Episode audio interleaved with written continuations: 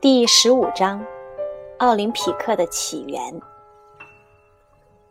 希腊的男孩和男青年，甚至是姑娘们，都对各种户外运动怀有着极大的热情。那个时候还没有足球、棒球和篮球，最常见的运动项目是跑步、跳高、摔跤和拳击，以及掷铁饼，扔一种又大又重的铁盘子。在希腊，各地经常举行比赛，以此挑选出各种运动项目参赛者中的佼佼者。不过，最盛大的比赛要每隔四年才在希腊南部的奥林匹亚举行一次。每逢这个时候，全国各地的优秀选手都汇集到那里，他们个个施展绝技，一比高低，争夺全希腊的运动冠军。这个活动是以希腊神话中众神之首宙斯的名义举办的，所以呀，希腊最盛大的节日便是举办这个活动的日子。人们从四面八方赶来观看这个盛会，就像现在的人们去看世界杯和奥运会一样，热情高涨。运动会的参赛者只能是希腊人。并且不能有任何犯罪记录和违法行为，这和现在只允许品行优良的孩子参加学院或学校校队是一个道理。在古希腊，能够参加奥林匹克运动会的只有男性，女性当时是被排除在外的。如果在举办奥林匹克运动会的同时，刚好有战争发生，按照惯例。交战者必须停止战争，以免影响比赛。运动会不能受到任何事情的干扰。在这期间，战争和其他事情都变得不重要，先办正事儿再说。至于打仗嘛，运动会结束之后再接着来。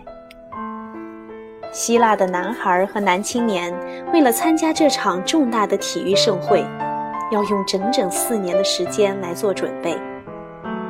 在离运动会开始还有两个月的时候，他们再到奥林匹克附近露天的体育场进行集中的训练。运动会一共有五天，在开始和结束的时候都会有大规模的游行，人们把众神美丽的雕像都摆放在会场里，并向他们祈祷和献祭。这不仅仅是一场简单的运动会而已。它还是一场宗教仪式，用来纪念宙斯和其他的众神。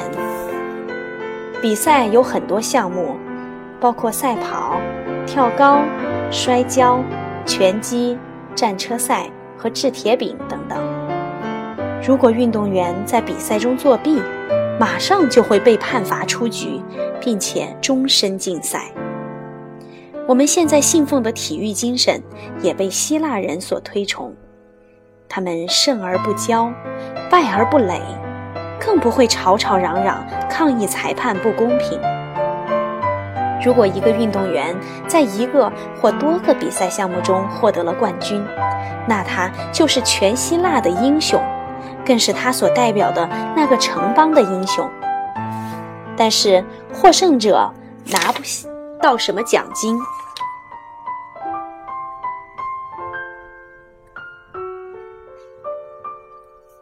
但是获胜者拿不到什么奖金，他得到的只是荣誉和人们戴到他头上的用月桂树叶做成的花冠。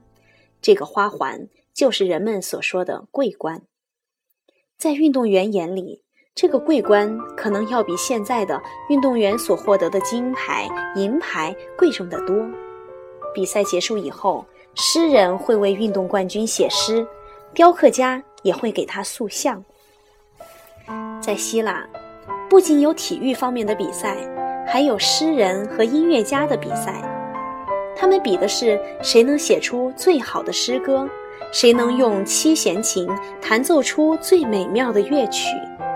这些比赛的获胜者不会得到桂冠，但是群众会把他们抬起来，并且大声欢呼，以示祝贺。这样的情形在现代比赛中也经常出现。获胜之后，队员们把他们的队长抬起来抛向空中。我们所能确定的第一个希腊历史事件，是公元前776年在奥林匹克运动会上举行的跑步比赛。希腊人从这次比赛之后开始计算他们的历史时期，也就是把这一年作为他们的第一年，就像我们把耶稣诞生的那一年记作公元纪年的第一年一样。每两次奥林匹克运动会之间相隔四年，这个周期叫做奥林匹亚德，即奥林匹克周期。在这之前，希腊人没有能够记录年、月、日的日历，所以呀，第一个奥林匹亚德的起始年是公元前776年。一些书上关于在这之前的希腊历史的记载，只有一小部分是真实的。其余部分都是虚构的，但是从公元前776年开始，希腊历史几乎就都是真实的了。由于各种原因，奥林匹克运动会停办了很长一段时间，直到两千多年后的1896年。不过这次是在雅典举行，而不是在奥林匹亚。以前奥运会只能在希腊举办，但是现在。奥运会可以在不同的国家举办。过去有资格参加奥运会的只有希腊人，现在几乎全世界所有的运动员都能参加。过去战争必须为运动会让步，而现在运动会也许会因为正在进行的战争而停办。在过去，那些受过斯巴达式训练的人可能会赢得更多的运动项目冠军。但是在现代奥林匹克运动会上，斯巴达人能否继续赢得大多数的奖项呢？答案是否定的。就算是整个希腊，现在也不能夺得最多的冠军了，因为当今世界上有太多国家的顶尖运动员参加奥林匹克运动会，希腊只是其中小小的一员而已。